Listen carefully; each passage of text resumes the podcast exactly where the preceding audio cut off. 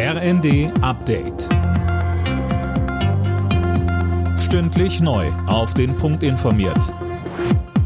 Ich bin Silas Quiring. Guten Tag.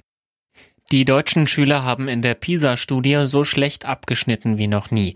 Die Leistungen in Mathematik, Naturwissenschaften und Lesekompetenz gingen deutlich zurück. So erreichen drei von zehn Schülern in Mathe nicht das Mindestniveau, so der OECD-Bildungsexperte Francesco Avisati. Diese Schülerinnen und Schüler haben Mühe, eine einfache Alltagssituation mathematisch darzustellen. Zum Beispiel sich zu überlegen, ob sich ein Sonderangebot beim Einkaufen lohnt. Und die Wahrscheinlichkeit, das Mindestniveau in Mathematik nicht zu erreichen, ist bei Schülern mit Migrationshintergrund etwa doppelt so hoch wie bei Schülern ohne Migrationshintergrund.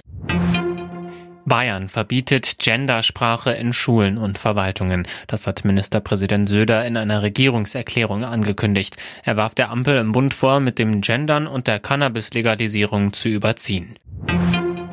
Die EU-Innenminister beraten heute über die Folgen des Nahostkrieges auf die Sicherheitslage in Europa. Zuletzt hatte der Verfassungsschutz in Deutschland vor einer erhöhten Anschlagsgefahr gewarnt. Das ist aber nicht das einzige Thema des Treffens, so Innenministerin Faeser. Heute wird es natürlich aber auch um den Fortschritt im Bereich des Asylpaketes gehen. Es bewegen sich Rat und Europäisches Parlament aufeinander zu. Und ich will noch mal betonen, wie wichtig das ist, weil ein wirksamer Außengrenzenschutz kann nur durch ein gemeinsames europäisches Asylsystem gelingen.